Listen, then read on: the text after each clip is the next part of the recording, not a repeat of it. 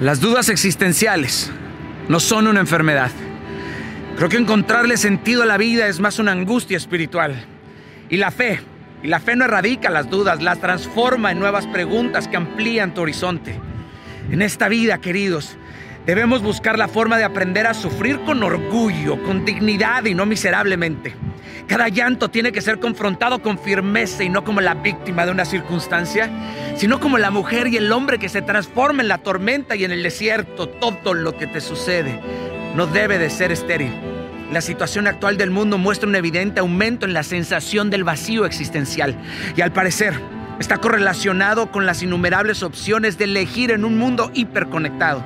La ansiedad que genera la necesidad de tomar una decisión ante la multiplicidad de las opciones es horrible. La incertidumbre de equivocarte en una decisión, esto te lleva a mantenerte estático y pasivo en una zona de confort.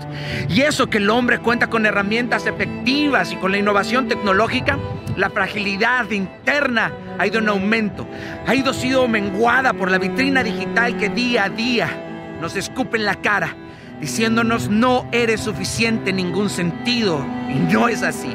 Hoy la aceptación de tu identidad va a ser el precio más alto a pagar por tu dignidad.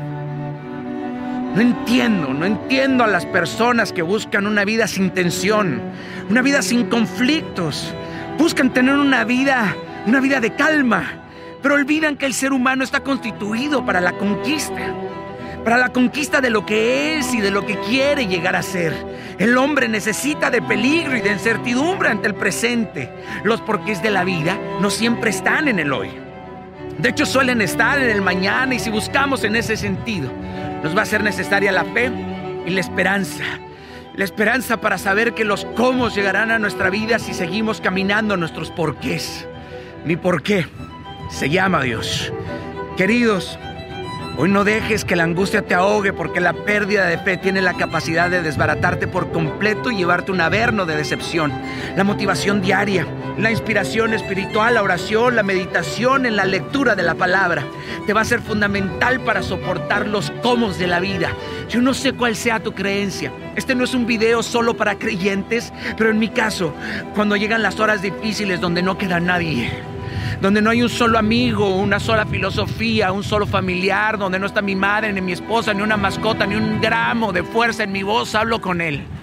Con Dios y aunque me sienta un loco, pregunto por Jesús. Pregunta por Él, querido, y no esperes una respuesta ruidosa porque el silencio es otro de sus idiomas. Mira, si ya lo intentaste todo, Ahora inténtalo de esta forma. No te abandones desde el interior porque vas a ser devorado por las angustias externas de la vida. Fortalécete por dentro y nada ni nadie podrá aplastarte. Abraza tu libertad espiritual para que el mundo físico siempre esté de pie.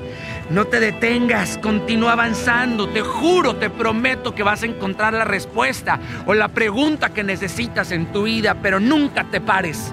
Jamás te detengas.